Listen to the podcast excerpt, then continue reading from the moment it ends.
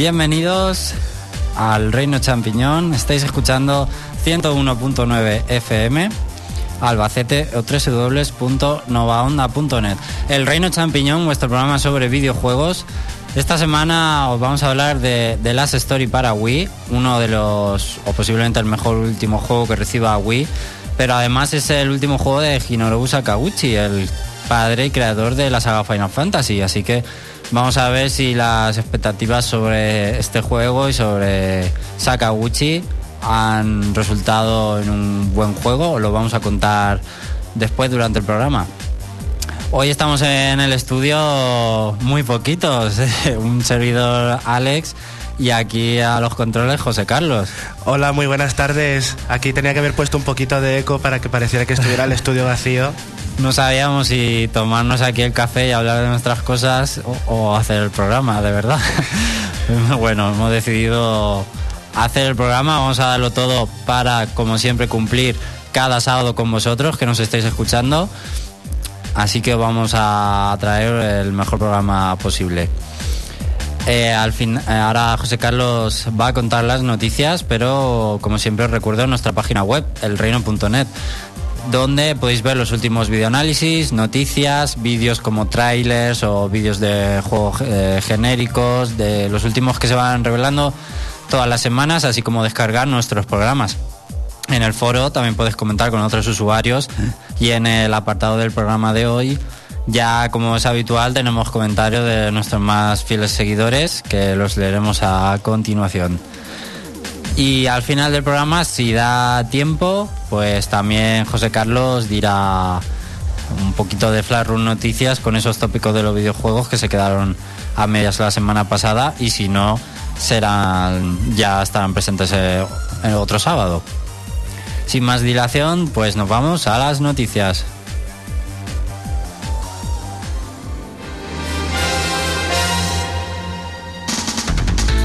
De todo lo que se puede en el mundo de los videojuegos. El Reino Champiñón te pone al día. Noticias.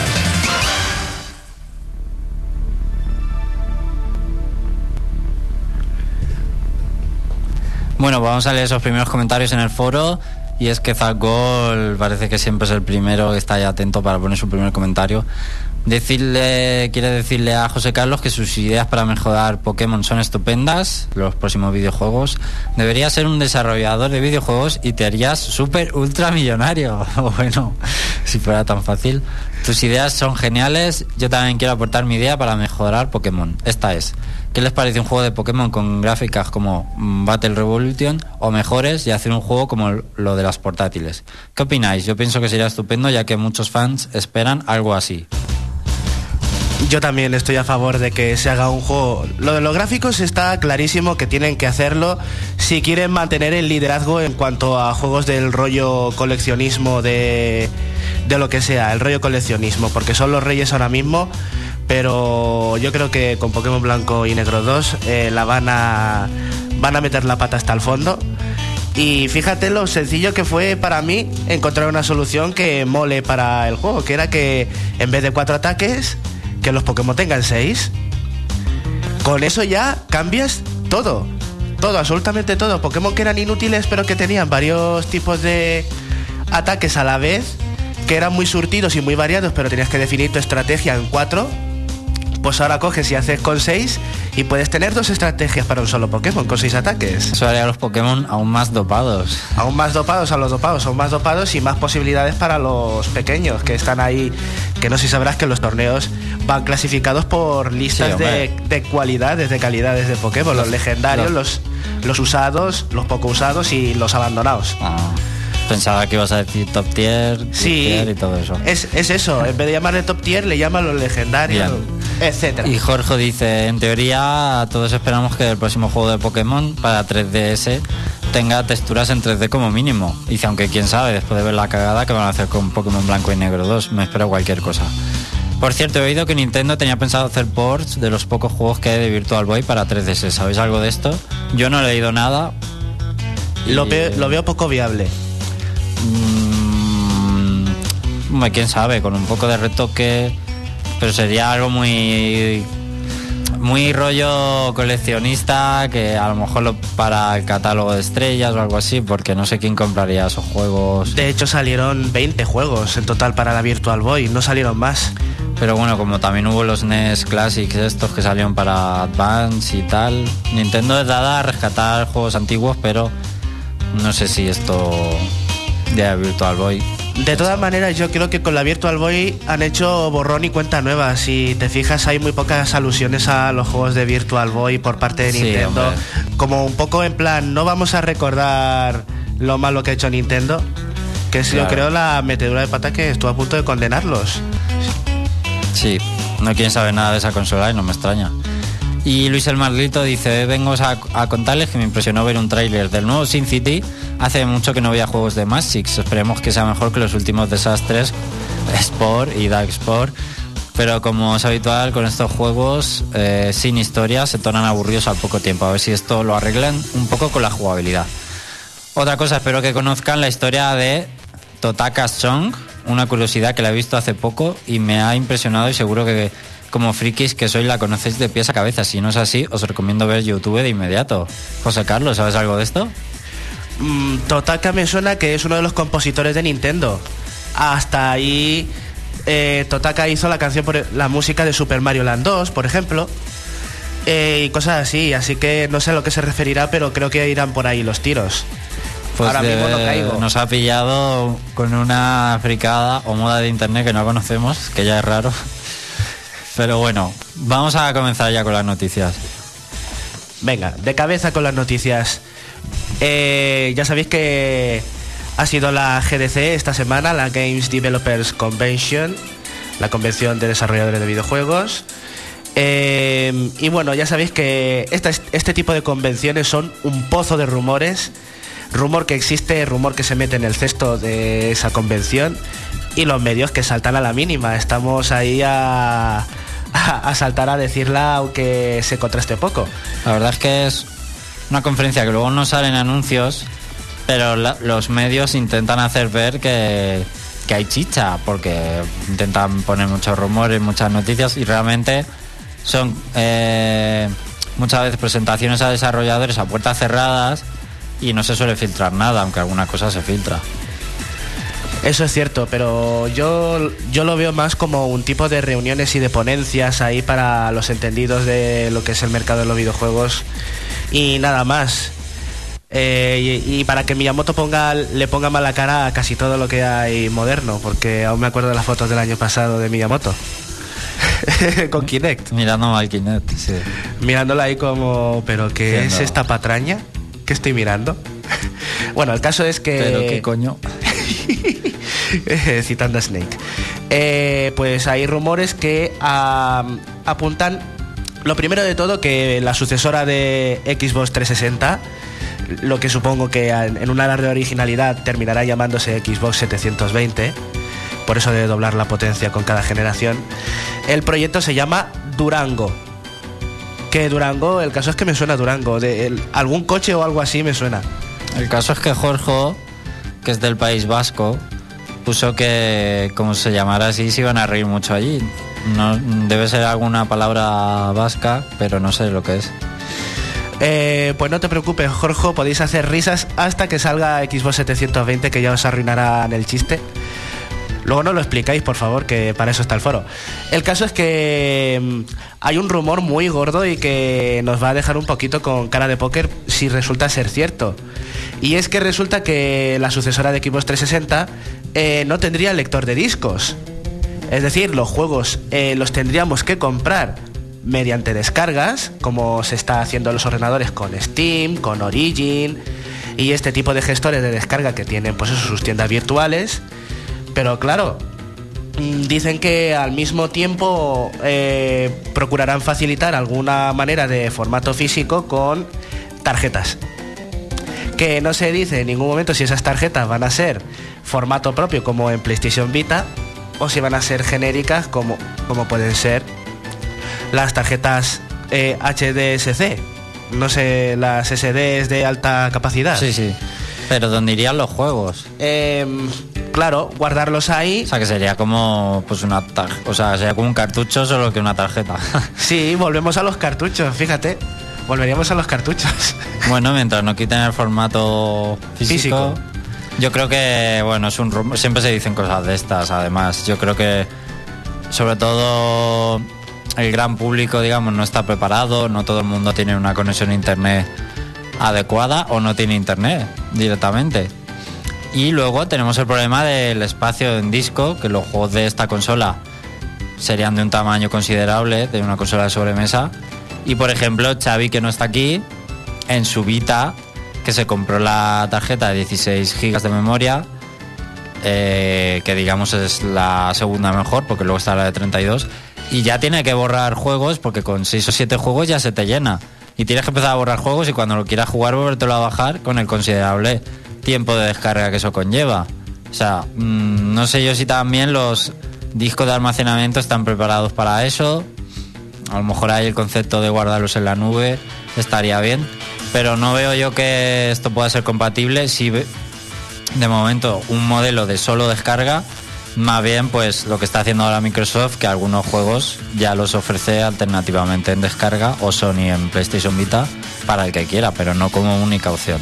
Como por ejemplo la oferta que ha salido esta semana de la Xbox 360 con tres juegos de los juegos buenos exclusivos suyos, Gears of War 3, Fable Fable 3 y Gears of War 2, Fable 3 y Halo 3. Halo Reach. Halo Reach. Halo cierto. Reach.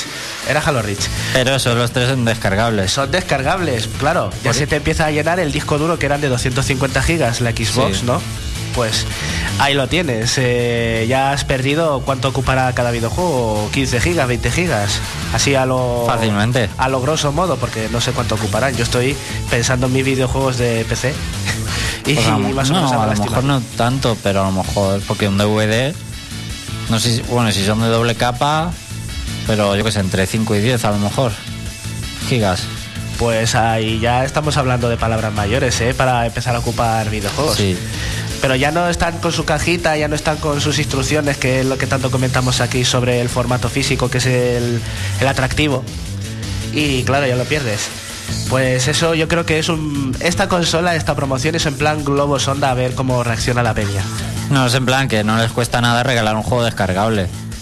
Porque no, no lo han distribuido a tiendas, que es lo que realmente les cuesta dinero, hacer formato físico y distribuirlo a tiendas. Ellos tienen ahí en un servidor, es propio, y no les cuesta nada que tú te lo bajes. Es nada. Claro, es tu, tu propia conexión de internet que pagas. No pierden dinero realmente. Es verdad. La consola a lo mejor ya la tendrían en stock, la empaquetada en una caja nueva y punto. Bueno, pues pasamos a que Play.com filtra algunos de los futuros juegos de PlayStation Vita, o eso parece ser. Resulta que mm, Play.com, que ya sabéis que esta web ha tenido ocasiones similares, pues ahora ha pasado con PlayStation Vita. En primer lugar, eh, dice que va a haber un Monster Hunter Portable 3, que era lo que decía Alex un montonazo de veces, que es lo que le hacía falta a PS Vita, un juego de vender la consola. Me lo creo, es un juego que te lo crees que, que sacarán. Además es tradición ya, PSP, eh, mm, las consolas portátiles de Sony junto con el junto con un Monster Hunter debajo del brazo es algo natural absolutamente. Después, ah, bueno, dime. No, el problema también no sé quién pensó que había que sacar Vita antes en Japón que en, Occidente. Piénsalo, aquí, aquí PSP ya estaba muerta, no vende juegos, o sea, no sacan juegos, lleva tiempo muerta. Tiene sentido que tengan que renovar el hardware de portátil de Sony y de hecho ha vendido bien. ¿Por qué la sacaron en Japón antes si PSP bien, vende aún bien allí y sacan juegos? O sea, se han hecho la competencia de una manera que ahí están los resultados, no está vendiendo nada allí. No sé quién fue el listo que pensó que había que sacarla allí antes. Supongo que por ahorrarse distribución mundial y Mm, no, transporte. No lo sé, pero si, si al final han vendido más aquí, les sale más rentable aquí. Allí va a tardar aún en despegar, porque PSP... Hasta que terminen de dejar le- de hacer juegos. Le cuesta alcanzar las 10.000 unidades a Vita por semana, ¿eh? O sea, es grave.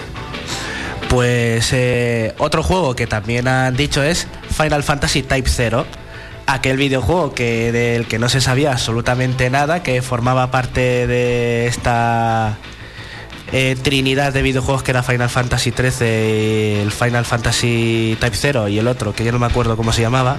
¿Versus? El Versus, eso. Y el Versus, pues ahí los tienes. Eh, parece ser que al final, pues eso, va a salir en formato HD, en alta definición para PS Vita, junto con Tales of Innocence R, que también, pues ese, también lo tenemos ahí. Veremos, aquí el Type 0 tiene que llegar de alguna forma. Si no es para PSP, llegará para Vita. Bueno, pero aquí no hemos, aquí tenemos que terminar la noticia de la filtración supuesta esta de una buena manera. Y es que va a haber un GTA para PS Vita, pero no han dicho nada aún tampoco. El, el GTA va a ser Grand Theft Auto Vice City Nights y nada, pues no se sabe absolutamente nada. Simplemente, pues eso, la pista está clara en el título. Volveremos a Vice City, pero con los graficazos que se supone que nos va a ofrecer PS. Y cambiando de tercio y volviendo a la GDC, no sé si conoceréis a Notch. Notch es este hombre tan majo que ha creado Minecraft. No lo ha creado él solo, claro, pero es el, jefazo detrás del el equipo que ha hecho Minecraft. Pues ha hecho unas declaraciones bastante interesantes respecto a la piratería durante la GDC, que han dado mucho que hablar, mm, no solo entre sus colegas desarrolladores, sino entre todo el público, porque se pone de parte, digamos, del público. No de la manera que debería ser en general, pero dice que, eh, citándole, citándole a él, dice, si alguien copia tu juego un trillón de veces, no tendrá ni una sola venta perdida. Algunos están usando este argumento para arruinar Internet. Y sigo pensando que la, piratería está mal, pero al mismo nivel que llamarle idiota a un amigo. Está mal, pero es un asunto menor, es ridículamente pequeño. En otras palabras, dice que que si tú eh, pirateas, eh, llegará un momento en el que, digamos que tarde o temprano acabarás convirtiéndote en comprador. Eh, ya sea porque te lo puedes permitir o porque cambias de filosofía, empiezas a valorar el trabajo de los demás, tal. Pero eso, que piensa que la piratería es otro medio de publicidad más, claro que tiene un pequeño perjuicio, aunque no muy grande, como dice, como llamar idiota a un amigo. Y yo me sitúo un poquito a favor, no del todo, pero sí un poco a favor. ¿Tú qué piensas, Alex, de, de estas opiniones? Hombre, está bien visto que es una forma de promoción siempre, en cierto sentido. Pero, o sea, es como la, esa- es el argumento que utilizan muchos grupos de música, ¿no? Que prefieren que les pirateen para que para conocerlos y luego ir a los conciertos y ganar dinero de otra forma. Hay grupos que ya directamente cuelgan el disco en su página. Y luego si quieres te lo compras si te gusta. Mucha gente que los videojuegos hace esto, que piratea y luego se compra los que le gustan, de verdad. Pues yo creo que es este Pero estilo de También, negocio. también eh, creo que es más publicidad para los compañías indies, como esto es el caso, que son desconocidos, sus, Sí. sus proyectos cuestan menos dinero y menos tiempo de desarrollo, pero tú dile esto a Nintendo o a Sony, que les cuesta millones eh, de costes de desarrollo hacer sus grandes producciones y mucho tiempo. No estamos hablando de lo mismo.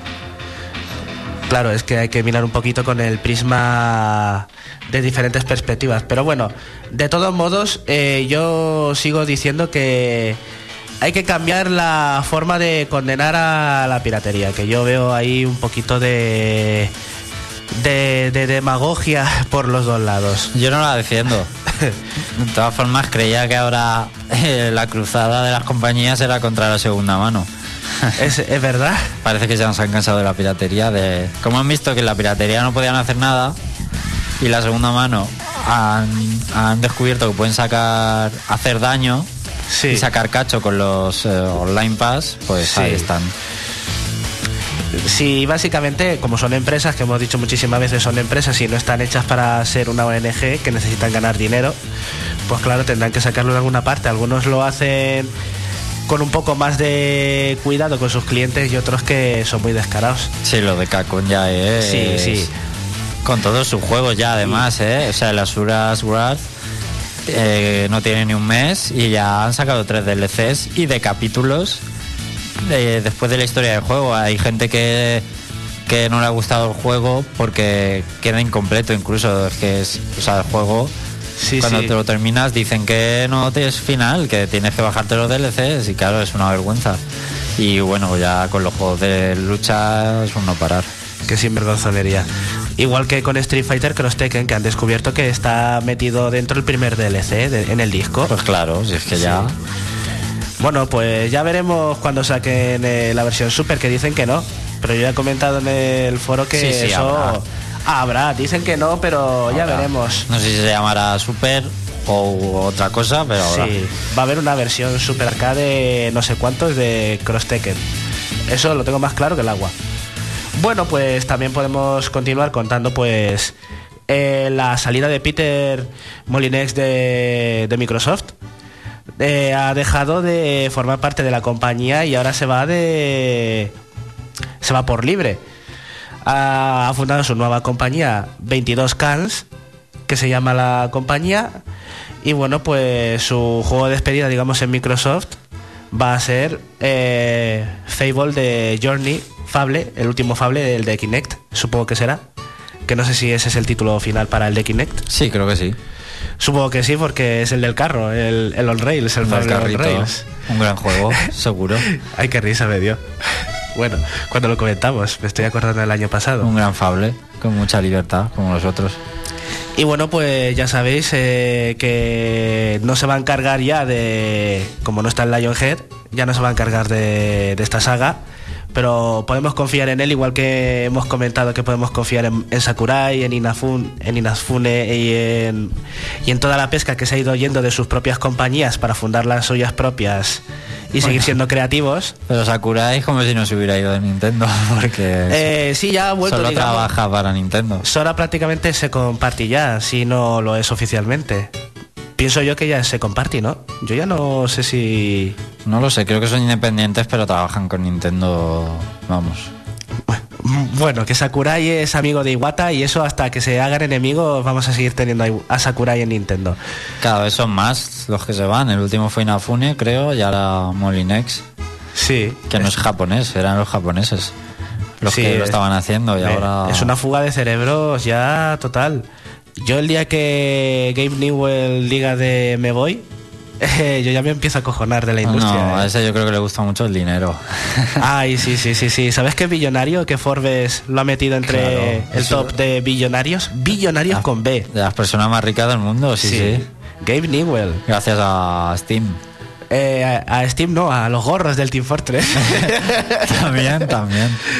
Menudo negocio. Dos millones de dólares. Bueno, yo creo que ha hecho bien, de todas formas, para guardar un poco su dignidad, porque los últimos juegos, estos de Fable, los dos últimos, uno es en plan mini- minijuegos y otro es el del carro. Y ya es hora de que, no sé, no sé si es que Microsoft está un poco atado para su creatividad, está limitada, pero tiene que hacer los últimos juegos que ha sacado, están muy por debajo de sus primeros juegos, entonces... Sí, a mí me da un poquito de lástima en ese sentido. Esperemos que vuelva a, a sus juegos, no los mismos juegos, pero sí igual de buenos. Yo lo lamento que se tenga que marchar, eh, digamos, despidiendo como último videojuego suyo de la compañía en Microsoft el Fable este, que luego a lo mejor es hasta aceptable. Y luego hizo el Milo, que era un proyecto, vale, nunca se dijo que fuera un juego, pero aún así no, has- han sacado nada en Kinect mm, que sea Milo que tenga esa esencia de Milo. O y mucha gente se escojonó cuando este hombre pre- presentó eso. Otros dijeron que era súper innovador, que se podían hacer un montón de cosas y luego Kinect está siendo usada para, para to- tonterías. Pues como los juegos de Imaginaser de la DS, ha terminado siendo Kinect eso. ¿Qué es lo que pasa? Está enfocada al mercado casual. ¿Qué vas a encontrarte? Pues no te vas a encontrar nada que realmente te satisfaga como jugador.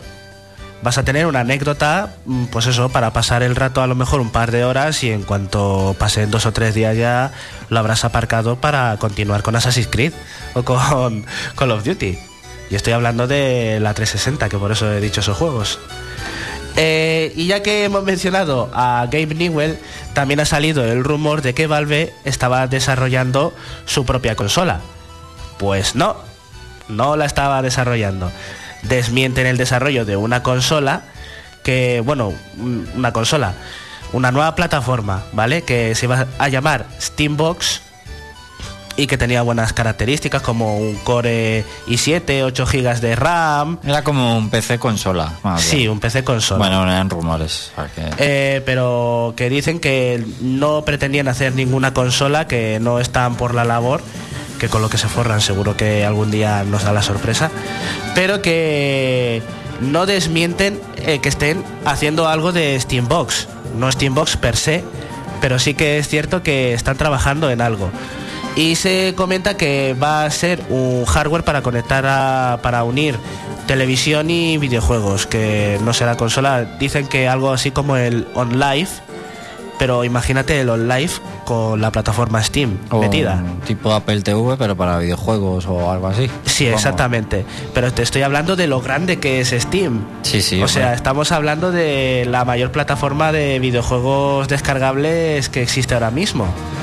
O sea que eso tiene que ser una burrada si se atreven a hacerlo. Eso puede llegar a tener éxito. Aunque yo creo que, eh, que mejor que se esperen a ver si se pega el batacazo Microsoft con su Durango o no. Y entonces ya o de forma oportunista se meten en el negocio. De, bueno, pues ah, ya para terminar, como he mencionado a Inafune, la GDC pues ha hecho una dura crítica contra sus compañeros japoneses con un tironcillo de orejas a, a la manera de trabajar que tienen últimamente con sus videojuegos, que se los están comiendo los occidentales, las compañías occidentales. Y que dice que tiene la sensación de que los juegos japoneses se están convirtiendo en viejas glorias, que viven de su pasado y que no terminan de innovar. Y claro, pues eh, en parte tiene razón. Por eso Inafune, para dar fe de ello, se marchó de Capcom o le echaron, ya tampoco es que no me acuerdo, le no, echaron, no, se, fue, se, fue, no, dijo humo, me voy de aquí que no me dejáis hacer. Como otro de tantos se va también para tener más implicación en sus proyectos, porque formaban parte de altos cargos que luego al final no, se implicaban, como le pasó a Sakaguchi, que también hablaremos ahora de, las stories. Bueno, pues de paso, pues ya para poner una de cal y otra de arena, pues... Bueno, a eh, mí es otra noticia no, eh, está relacionado con Inafune, que pues presentó en la GDC un poco más sobre su RPG de 3DS, el King of Pirates, que para mí tiene muy buena pinta porque es de los que me gusta, colorista, aventurero y espero que prometa. Espero que prometa. Claro, pero me hace gracia que diga eso y luego su juego es más típico que que vamos.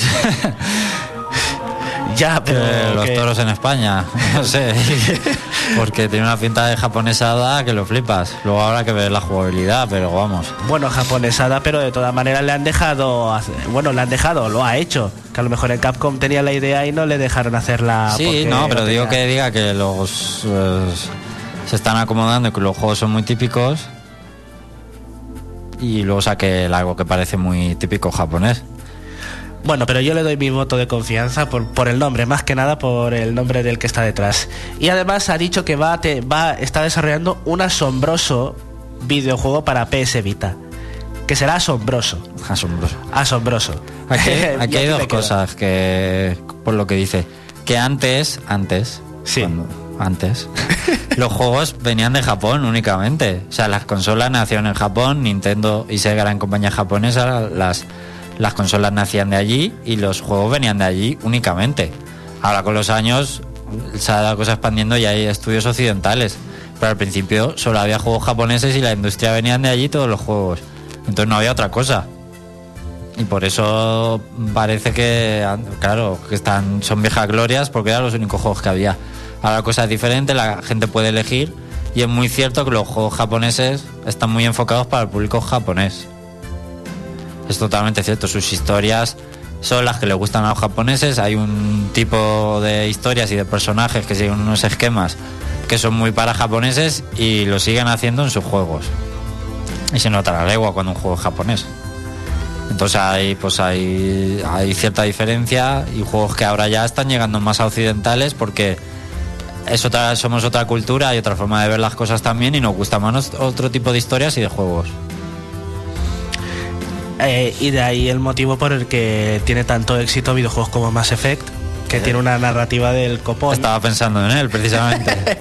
si te leo la vez. Es el típico juego occidental que triunfa aquí. Y a lo mejor allí no. Pues posiblemente. Que no sabemos que estamos aquí diciendo que es un exitazo, pero en Occidente, que en Oriente a lo mejor. No, no es, creo que no muy. No rentabiliza. Como Skyrim, que a lo mejor vende bien la primera semana, pero luego ya se cae de las ventas de allí, del top de ventas. Hmm. Pero en cambio en Corea seguro que de estos videojuegos que como son tan viciosos en Corea le dan a todo. Eso seguro. No habrá ninguna sorpresa. En Corea no hay consolas, ¿no? Eh, llegan, llegan, más tarde y tienen esa versión bastarda de que la fabrica como el IQ de la Nintendo 64. Que aún me acuerdo. Bueno, pues antes de hacer un descanso, por aquí en el foro comentan, Andrés se ha reenganchado el programa con un bol de cereales, de leche, anda que bien. Y Jorge explica que Durango es un municipio de Vizcaya, no es que sea tronchante, pero tiene su gracia. Y Andrés también dice, vaya churro de filtraciones, eh, refiriéndose a las de Vita. Eso lo digo yo sin necesidad de bola de cristal. Ahí va una, saldrá un God of War para PS Vita. Aunque ya veremos cuándo. Pero sí, pues Ahí es un. Puede ser una buena idea para poner noticias en el reino. Seguro que acertamos. Oye, pues sí, sería una exclusiva y diremos, ¿eh? Lo dijimos nosotros los primeros, ¿eh? Ah, ahí, ahí está. Y sin equivocarnos encima.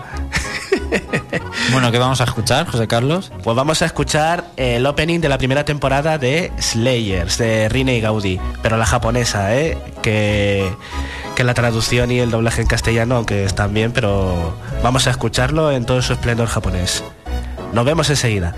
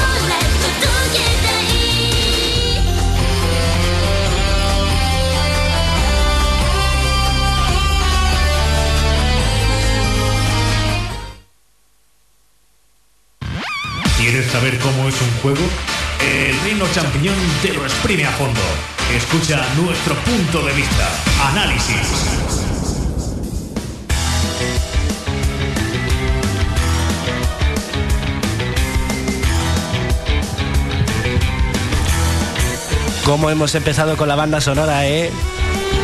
Que te he dibujado la sonrisa. Un buen tema, lo podéis comprobar.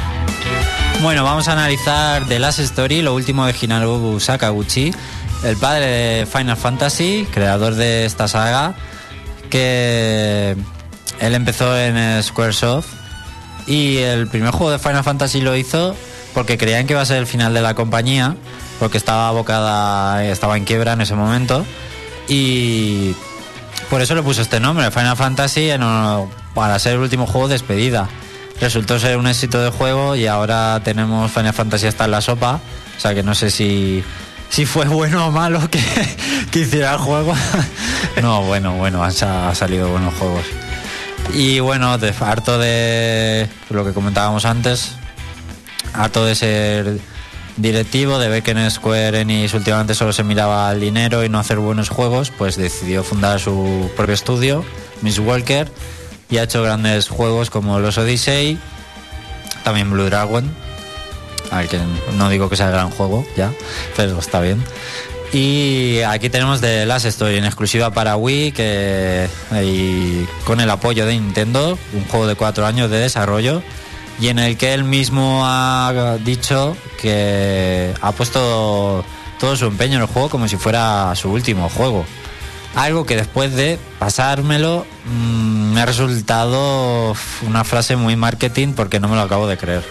Yo sé que él puede hacer mejores juegos, aunque este, las historias están muy bien. A ver, que ya parece que antes de empezar lo estoy poniendo mal. Bueno, la, historia nos pone en la piel de Zael, el protagonista, y en su grupo de, amigos que son todos mercenarios. Se encaminan todos a Isla Lazulis para hacer un trabajo que les va a pagar, les ha encargado el conde de esta ciudad. En realidad el sueño de, sobre todo de Zael y de su amigo más íntimo dentro del grupo, que es Dagran, es ser, es ser caballeros. Y porque los mercenarios son muy poco respetados en la ciudad. Y de hecho al principio cuando caminamos eh, con el personaje por la ciudad y, te chocas con gente o te cruzas, te insultan o te hablan mal. Y conforme va avanzando el juego, sin spoilear si te conviertes en caballero o no, simplemente eh, vas ayudando a la ciudad y te van tratando un poquito mejor. Bueno, son lo peor y ellos quieren pasar a otro nivel, no ser más mercenarios, quieren ser caballeros, es el sueño de Zael. Bueno, un accidente de camino a la ciudad eh, hará que Zael eh, posea un, un misterioso poder que altera el comportamiento del bando enemigo y que lo hace muy valioso este poder. Después hablaremos en los combates qué clase de poder es este. Y este poder, una vez llega a ciudad Azulis, conforme el conde de la ciudad vaya descubriendo este poder, y qué historia tiene detrás este poder, pues lo empezará a ver como un poderoso aliado y empezará a Zael a acercarse más a, a los nobles, digamos, y a ayudar sobre todo al conde a la lucha a la lucha que mantienen una guerra contra los Gurat, que es una raza de hombres reptiles que mantienen, digamos, una guerra con ellos por dominar el continente un poco. Luego la historia se desarrolla más y cada eh, raza tiene su trasfondo y sus motivos para pelear. Al principio parecen los malos, pero luego vas descubriendo que también tienen sus propios motivos y no son malos solo porque lo diga el conde. Luego los humanos también tendrán sus cosas malas en esta guerra. Bueno, este poder, como digo, le llevará a descubrir a él que tiene mucha responsabilidad y allí tendrá que afrontar un destino. Un destino junto a Calista, sobre todo, esta es la sobrina del conde, una chica que al principio del juego mantiene un compromiso de un compromiso de matrimonio por conveniencia con un noble, pero que ya no quiere, está harta de la vida de Castillo y al conocer a Zael, pues intentará mezclarse con él para vivir aventuras y juntos pues traerán los momentos más románticos del juego. Sin spoilear mucho más la historia, hay que decir que el argumento no es complejo, y no es súper de giros argumentales ni es sorprendente. En este sentido, a lo mejor me ha decepcionado. Es un argumento más dedicado a, sobre todo en cuanto a personajes, a no hay tampoco grandes personajes. Es, eh, parece, vaya, parece que lo digo Uy. como algo negativo, pero no, es, es otro tipo de historia. Eh, sobre todo se centra mucho en el compañerismo entre, entre las personas y entre los personajes y en que la historia eh, sea muy rápida. A lo mejor no es compleja porque no pretende liarte, sino que es muy rápido el juego, muy directo, se, se fusionan de una manera muy buena lo que es historia y combates. Es un juego muy directo donde prima eh, Jugar. jugar, eso, exactamente. De hecho, los combates se realizan directamente en los escenarios, no hay una campiña, no hay combates aleatorios. Pues eh, directamente todos los combates están prefijados y programados por el juego. Es decir, pasa algo y hay un combate. O luego hay, sí que hay más mazmorras o templos en los que no es que pase algo ya de combatir, sino que te vas encontrando a los enemigos, pero aún así son todos, están prefijados los combates y en sitios determinados. Pues como digo, eh, fusiona de una manera bastante buena el desarrollo de historia y combate. Aunque habrá momentos, hay unos círculos rojos en algunas mazmorras donde puedes invocar enemigos para combatir, para subir de nivel. Está más enfocado a subir de nivel. Aunque el juego hay que decir que es fácil y sobre todo si abusas de estos círculos rojos para subir más de nivel, pues ya es un paseo. Pero en general es facilillo, aunque bueno, está la dificu- la dificultad más o menos ajustada, pero con un poquito de facilidad. Aunque hay que decir que luego al pasártelo se abre una partida plus, o sea, nuevo juego con, con algunos extras y más difícil, pero guardando aún así el equipamiento de, de la primera partida. También hay que decir que durante los combates eh, hay conversaciones entre los personajes, no solo que también hay cosas relevantes, de a lo mejor cosas importantes que dicen, sino también hay que estar muy atento porque la mayoría son consejos de cómo vencer en la batalla que te dan los compañeros. Así que, como digo, es un juego que te mantiene todo el rato entre jugar y combatir, pero también en la historia y en ver lo que está pasando. Otro elemento que ha introducido Sakaguchi para vivir más de cerca el juego es que hay muchas escenas, vídeos eh, generados por el juego, ¿no? Escenas de la historia, donde nosotros tomamos el control de primera persona de Zael para mirar a sitios, oye, se oye un ruido y tú tienes que buscar de dónde viene, o buscar algo que te está diciendo alguien. Se usa en muchos momentos y el, el objetivo es ese, que te sientas más, más dentro del juego. Algo que mm, tampoco ha sido la releche, pero está bien. Y sobre todo no me ha gustado porque el juego se puede controlar o con mando pro o con Wiimote y Nunchaku. No es mal, es los dos controles son buenos. No apostaría por uno, pero mm, no me gustó que en los momentos en primera persona con mirilla no puedas usar el puntero. Está como decir, bueno, pues que lo tenías ahí para usarlo, porque no lo has usado. Bueno, una anécdota. Bueno, para lograr precisamente, como estoy hablando, un juego tan fluido y tan dinámico, no podían faltar unos combates que son bastante rápidos pero intensos. De hecho, el juego es un action RPG, no hay nada de turnos. Es un juego totalmente action RPG, pero con mucha estrategia. Del grupo se lo manejamos al protagonista, no podemos elegir otro personaje a manejar, debido a que él es el que tiene este poder eh, que hablaba antes, que sobre todo es más magnetismo, es el poder que tiene y que puede alterar el rumbo de los combates.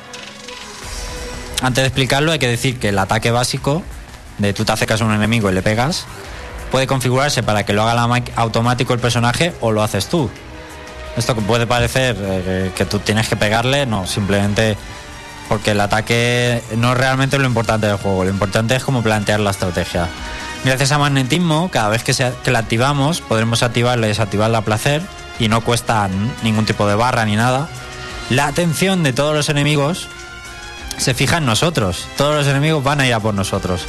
¿Para qué sirve esto? Para que los magos puedan conjurar sus hechizos sin interrupciones, porque si están conjurando y les tocan, se rompe el hechizo.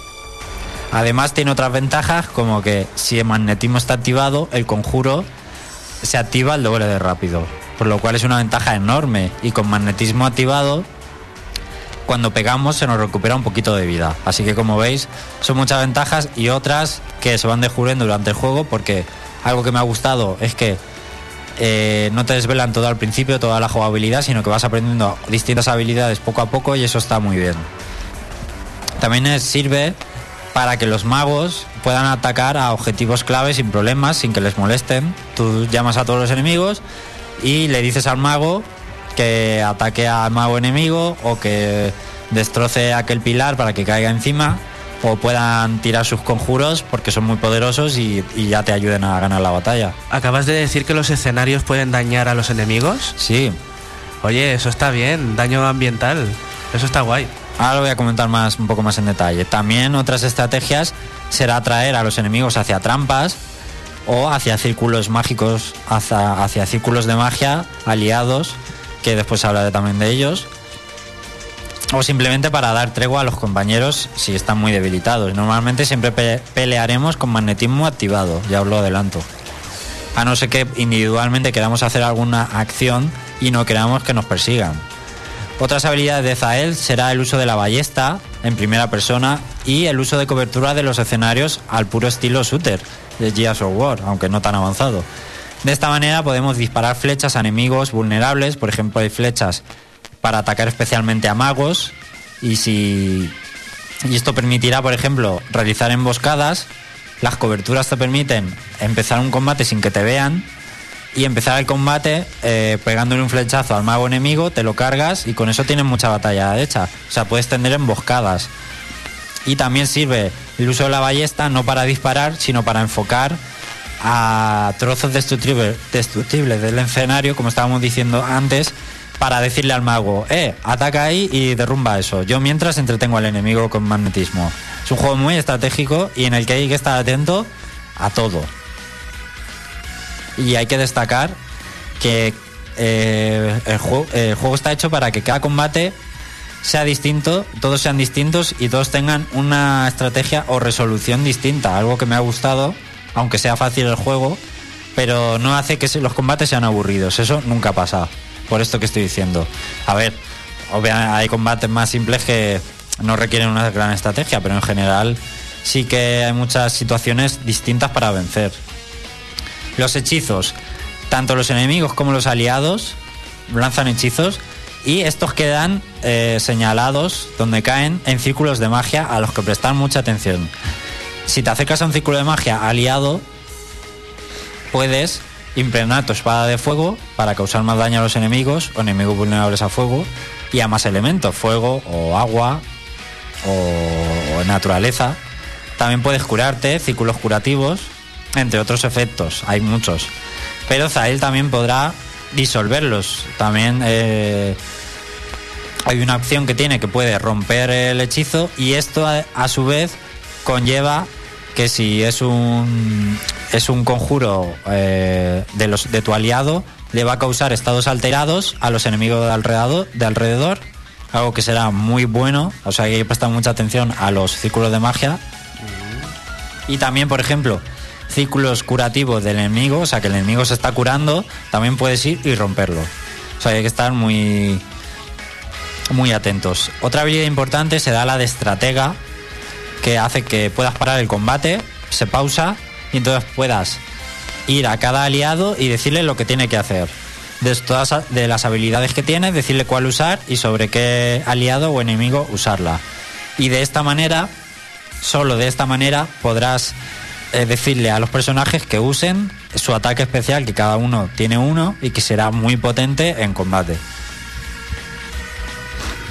Bueno, eh, la verdad es que el juego con todo lo que estoy diciendo os podéis imaginar que es un poquito eh, guiado y lineal y se centra en ubicaciones muy concretas porque en la historia se va contando junto con el combate. Entonces no tiene eh, cosas que explorar, digamos, y las ubicaciones pues eso, son muy concretas, limitando así el universo un poco de exploración del juego muy en contra de, por ejemplo, lo que era eh, Xenoblade Chronicles. Esto puede ser esto puede ser negativo, no tiene por qué. Hay gente a la que le abruman mucho los juegos donde él tiene que explorar, no sabe qué hacer, no sabe dónde ir, ve un, un espacio abierto y se pierde. Voy a hacer un poco de abogado del diablo, pero es eso no es lo que le pasaba a Final Fantasy XIII, que era pasillero también. Me está, me Sí, está sí, sí. dejando eh, este juego como si también fuera pasillero. ¿Es pasillero este juego menos? ¿O se nota menos? Es menos, pero aparte, es que lo que voy a decir, Ah, en ocasiones hay puntos del juego donde te dejan libre y no es que libre de exploración, sino libre en la ciudad. Entonces tenemos la ciudad de Lazulis, que es una de las mejores ciudades que se han hecho eh, en esta generación de consolas para un videojuego, hay que decirlo, es una ciudad muy currada, es grande, no es enorme, o sea, no esperéis una ciudad gigantesca, pero es una ciudad que lo que mola es que está viva, que parece una ciudad orgánica, que los personajes que te encuentras hay muchos y dicen muchas cosas, cada uno te dice una conversación, eh, van cambiando durante el juego. Y además está muy identificada con lo que era una ciudad muy medieval de su época, hay mercadillo, te pueden robar, eh, hay ladrones que te pueden robar, además chiquillos que te roban y te puedes encontrar multitud de situaciones que lo hace que sea algo más fresco y te puedas perder, por ejemplo, en muchos callejones, te puedes pasar por el mercado.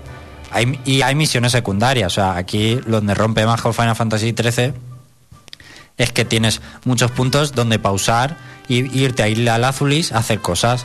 Y además muy, muy curiosas, como perseguir a un ladrón, eh, hacer de tendero, puedes vende- eh, dejar que un tendero te deje su tienda y vender tus cosas, eh, cazar ranas, que no, no tiene nada que ver con combatir. Entonces es un poco un soplo de aire fresco y porque son situaciones bastante divertidas. Y hay un coliseo también en la ciudad donde combatir. También podremos revisitar zonas que ya no dan experiencia, pero sí los enemigos son más difíciles y encontraremos en esa eh, revisita materiales más valiosos, que será, digamos, el objetivo de revisitar. Los materiales sirven para mejorar el equipo, muy importante, de los personajes, que el equipo es, de, es el típico que personaliza el aspecto del personaje en todo momento, cada pieza cambia visualmente al personaje, que es algo que a mí siempre me gusta. Y que además, algo que no tiene otro juego, y es que puedes configurar los colores de, de todo el personaje hasta el más mínimo detalle, no solo cara, ala. sino trajes y prendas que lleva. Y habrá, se llaman tintes, ¿no? O sea, se llaman los colores tintes. Y hay tintes invisibles que lo que hacen es que el personaje vaya desnudo. Como siempre parece que esto tiene que estar. Y bueno, pues eh, esto hace que cada jugador pueda tener sus personajes totalmente customizados, o sea, personalizados y únicos. Se ha incluido además en el juego un modo multijugador muy inusual en, eh, este tipo de RPGs online, donde hay dos modos. El, el multijugador es de hasta seis personas, donde pueden o bien cooperar para derrotar a jefes finales en situaciones que son reproducciones de vividas del modo historia, más alguna más que no, o un competitivo para luchar entre sí y ver quién hace más muertes.